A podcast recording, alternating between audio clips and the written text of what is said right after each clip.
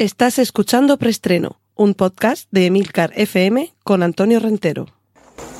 Bien, silencio todo el mundo. Motor. Sonido. Claqueta. Escena 1, toma primera.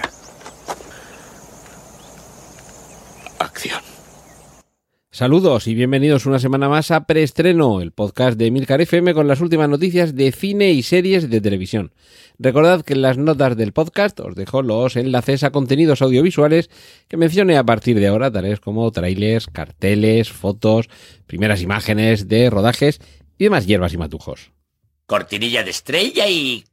Y arrancamos con nuestra primera sección, la de avisos parroquiales, para recordaros que, como en cada periodo festivo, navideño y similar, eh, preestreno se va de vacaciones, pero aquí en Emilcar FM os dejo con Excelsior, un podcast sobre cómic que en las dos últimas entregas correspondientes a la pasada Navidad os he hablado del dibujante español Carlos Pacheco, pionero del cómic eh, español, del dibujo español, de la ilustración española en las editoriales estadounidenses. Eh, lamentablemente eh, ha fallecido recientemente. Y también os hablo de Go Tanabe, un autor japonés que me tiene maravillado por sus adaptaciones al cómic en hasta ahora creo que siete u ocho volúmenes de la obra de uno de mis autores favoritos de literatura, el padre del horror cósmico, Howard Phillips Lovecraft. Los tenéis, estos capítulos y todos los anteriores de Excelsior, aquí en Emilcar FM. Cortinilla de estrella y... Venga, vamos con cine. Primeras imágenes de Matusalén, película sobre un rapero de 44 años que se matricula en la universidad como consecuencia de una apuesta. Entendemos que ha perdido la apuesta. Está protagonizada por Julián López, que es quien interpreta a este, a este rapero. Eh, aparecen también Miren Ibarguren, Antonio Resines, María Barranco y el grandísimo Carlos Areces. Y otro día os hablo de qué es lo que supone regresar a la universidad con los 50 ya cumplidos. No os quiero hacer llorar ni a los jóvenes ni a los mayores. A los mayores porque vais a sufrir pensando lo duro que era todo cuando allá por finales eh, de los 90 o perdón, eh, finales de los 80, principios de los 90, algunos eh, andábamos por la universidad de nuestros años mozos y a los jóvenes, porque para qué os voy a decir que lo están dando todo casi regalado. En fin. Bueno, fechas de estreno para los estrenos más esperados de películas que aparecerán en Netflix a lo largo de este año 2023.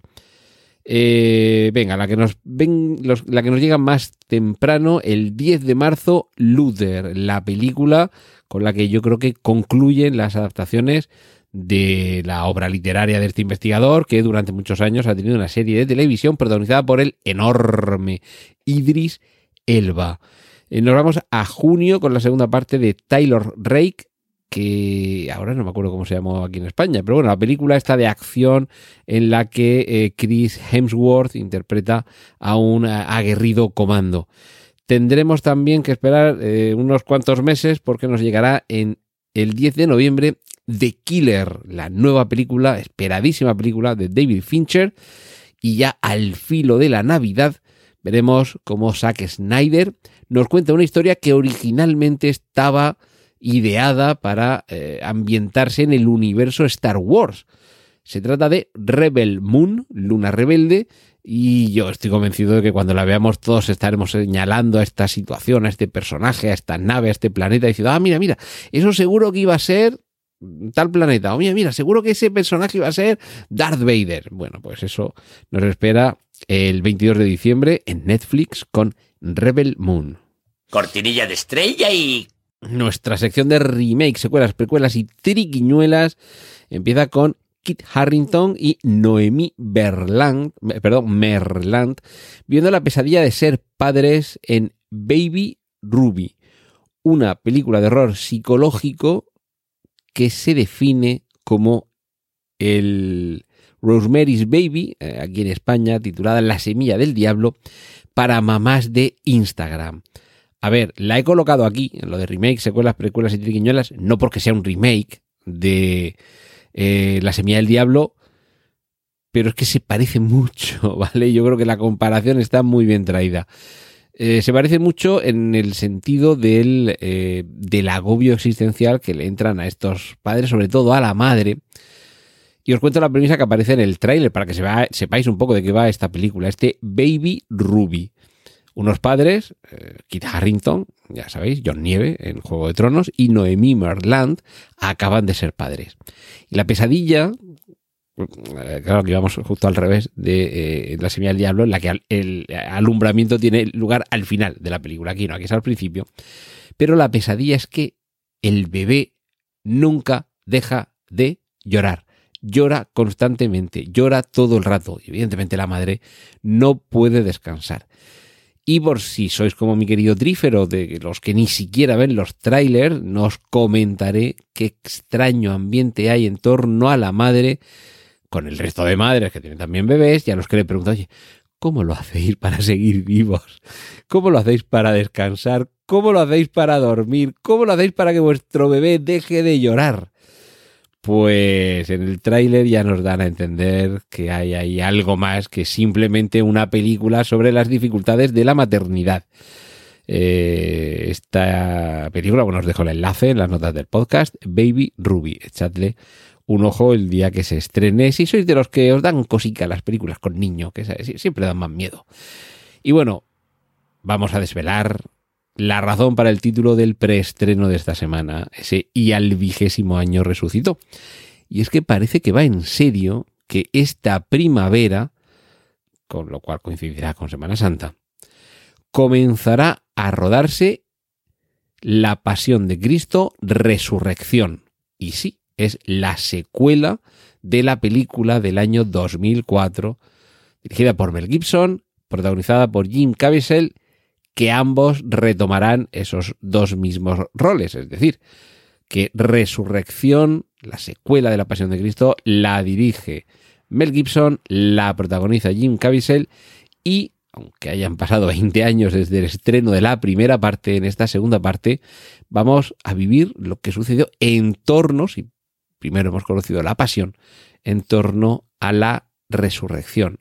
Los tres días desde que Jesús muere en la cruz, el viernes santo, viernes en el que su madre dolorosísima se queda en soledad, el sábado de gloria y el domingo de resurrección. Esos son los días en los que transcurrirá la acción. Y evidentemente se va a aprovechar que comienza a rodarse este año para que su estreno coincida en 2024 con el vigésimo aniversario del estreno de La Pasión de Cristo. Cortinilla de estrella y... Nos vamos con las series. Ya podemos ver el tráiler de la tercera temporada de The Mandalorian y debo reconocer que después de haber visto Andor, decía, pero es que madre mía, es que ahora el Mandalorian, el libro de Boba Fett, pf, vaya peñazo. Después de esto, esto no hay quien lo supere. Y hombre, yo creo que no lo van a superar, pero tiene una pinta fascinante lo que aparece en este tráiler de la tercera temporada de The Mandalorian. Creo que se amplía aún más el universo de Star Wars, lo están haciendo creo que muy bien al, al movernos por la galaxia, al mostrarnos ya en el tráiler algunas sorpresas que sin duda serán niñas comparado con lo que descubriremos en los capítulos de la serie. Y oye, si debo reconocer que no tenía especial ilusión, ah, tenía claro que cuando la estrenaran la vería y cada semana seguiría el capítulo correspondiente. De hecho, mientras os hablo, tengo aquí cerca un muñequico de Boba Fett que me, re- me regaló en algún cumpleaños mi amigo Israel Vicente. Israel, un abrazo. Pues ahora, después de ver este tercer este trailer de la tercera temporada, la verdad es que sí, que tengo muchas ganas de reengancharme con este personaje. Y en, bueno, serie deliciosísima que si no la conocéis o no la habéis visto, no puedo más que recomendaros encarecidamente que la veáis, es solo asesinatos en el edificio, cuya primera temporada, por cierto, tiene muchos guiños al, a, los podcasters, porque los protagonistas viven en un edificio ya mítico, el Arconia, donde tiene lugar un, una muerte que van a descubrir pronto que es un asesinato y se van a poner a investigarlo tres vecinos de lo más disparejo entre ellos, eh, Steve Martin, eh, Martin Short, Y ahí, eh, que no me acuerdo de cómo se llama la actriz. Selena, Selena Gómez. Bueno, pues eh, la primera temporada fue fantástica, viendo cómo trataban de investigar todo ese crimen y al mismo tiempo lo contaban en un, en un podcast que se titulaba así, Solo asesinatos en el edificio. Y bueno, la segunda temporada nos sorprendió gratísimamente. Pero es que esta tercera, no quiero avanzar, eh, si es que no habéis visto la serie y sobre todo si no habéis visto el final de la segunda temporada, no quiero avanzar nada. Pero nos dejó como. Es uno de esos cliffhangers magníficos de los que te dejan con ganas de que ya se estrene lo siguiente. Y ahora hay que sumarle, no voy a, decir quién más aparece, pero es que la noticia es que además en esta tercera temporada podremos ver a Meryl Streep, lo cual es una pasada. Y Telecinco renueva por una cuarta temporada la serie Entrevías, en la que aparece eh, José Coronado. Y bueno, está bien que las series españolas sigan teniendo también éxito suficiente como para que vayan acumulando temporadas y renovaciones. Cortinilla de estrella y... Si no os pasa como mi amigo Germán, como mi primo, que después de los primeros 30 segundos de la serie The Voice la dejó porque dijo qué asquerosidad. Eh, o como mi novia, Mónica, que le pasó exactamente lo mismo, que dijo esto es una marranería y, yo no quiero ver gore. Pues si no sois de esos, si estáis enganchados a The Boys y en el arranque de su tercera temporada, bueno, y en el resto de la, de la temporada, fuisteis capaces de soportar las asquerosidades que nos mostraban, que sepáis que el productor de la serie afirma que la cuarta temporada de The Boys tendrá la escena más repugnante que se ha visto en televisión. Mientras os hablo, estoy tocando ahora mismo los, eh, los volúmenes de The Boys, editados aquí en España por Norma Editorial. Eh, esto no es una cuña, no me pagan, porque tengo tantísimos cómics de Norma que de alguna forma tengo que agradecer los buenos ratos que me ha hecho pasar durante décadas. Pero bueno, que quienes tengan los cómics tan al alcance de la mano como yo, seguro que ahora mismo están empezando a buscar por dónde se quedó la tercera temporada, qué es lo que vendría ahora y qué cosa tan repugnante es la que nos quieren mostrar. Porque las anteriores temporadas, aunque han cambiado algunas cosas sobre lo que se veía en los cómics, pero van, siguen más o menos por ese mismo camino. ¿Y qué es lo que será eso tan repugnante y tan asqueroso que nos van a enseñar en la cuarta temporada? Con el habitual nivel de gore y de escabrosidad que hemos visto hasta ahora en la serie.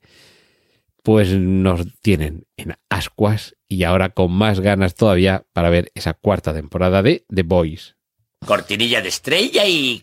Y vamos terminando ya con las adaptaciones porque hay un director que nos hace pasar muy buenos ratos en el cine con las películas de John Wick que es eh, Chad Stahelski, que, que ahora mmm, lo que quiere hacer también es una adaptación, en concreto del videojuego Rainbow Six, y además quiere que el protagonista sea Michael B. Jordan, que en el universo cinematográfico Marvel ha sido Killmonger, eh, ha sido también en el universo Marvel, ahora se supone que igual también universo cinematográfico Marvel, porque podría ser una variante, eh, fue Johnny Storm en la película Cuatro Fantásticos, dirigida por Josh Trank, y también eh, ha sido mmm, el hijo de Apolo Creed, que no me acuerdo cómo se llamaba, tiene también casi algún nombre eh, procedente de la mitología griega, pues ahora podría ser el actor que encarnara al protagonista de los videojuegos de Rainbow Six. Y si detrás está el director de John Wick, pues ya os podéis imaginar que el videojuego trasladado a la pantalla con este director va a resultar de lo más estimulante. Y no menos estimulante sería comprobar que después de unos cuantos años sin ponerse detrás de una cámara de cine, aunque para televisión se ha hecho algunas cosas, John Carpenter vuelve, es lo que quiere, es la voluntad que ha manifestado. Esto todavía no es un proyecto, no es un anuncio, es simplemente la manifestación de una voluntad. Y es que John Carpenter quiere volver al cine dirigiendo una adaptación del videojuego Death Space. Por favor, por favor. Sí, sí. y sobre todo para que haya algún elemento que permita que la trilogía del horror cósmico, por regresar a Lovecraft, con quien o de quien nos hablaba eh, al principio de este preestreno de hoy, esa trilogía compuesta por La cosa, el príncipe de las tinieblas y en la boca del miedo, se completara con este Dead Space y se convirtiera en una tetralogía del horror cósmico con elementos Lovecraftianos, aunque ninguna de las películas mencionadas adapta ni se inspira en los relatos del maestro de Providence. Cortinilla de estrella y... Y hasta aquí hemos llegado esta semana. Muchísimas gracias por seguir ahí. Y la semana que viene regresamos aquí en preestreno desde Emilcar FM. Un saludo de Antonio Rencero. ¡Y corten! Gracias por escuchar preestreno. Puedes contactar con nosotros en emilcar.fm barra preestreno, donde encontrarás nuestros anteriores episodios. Genial, a positivar.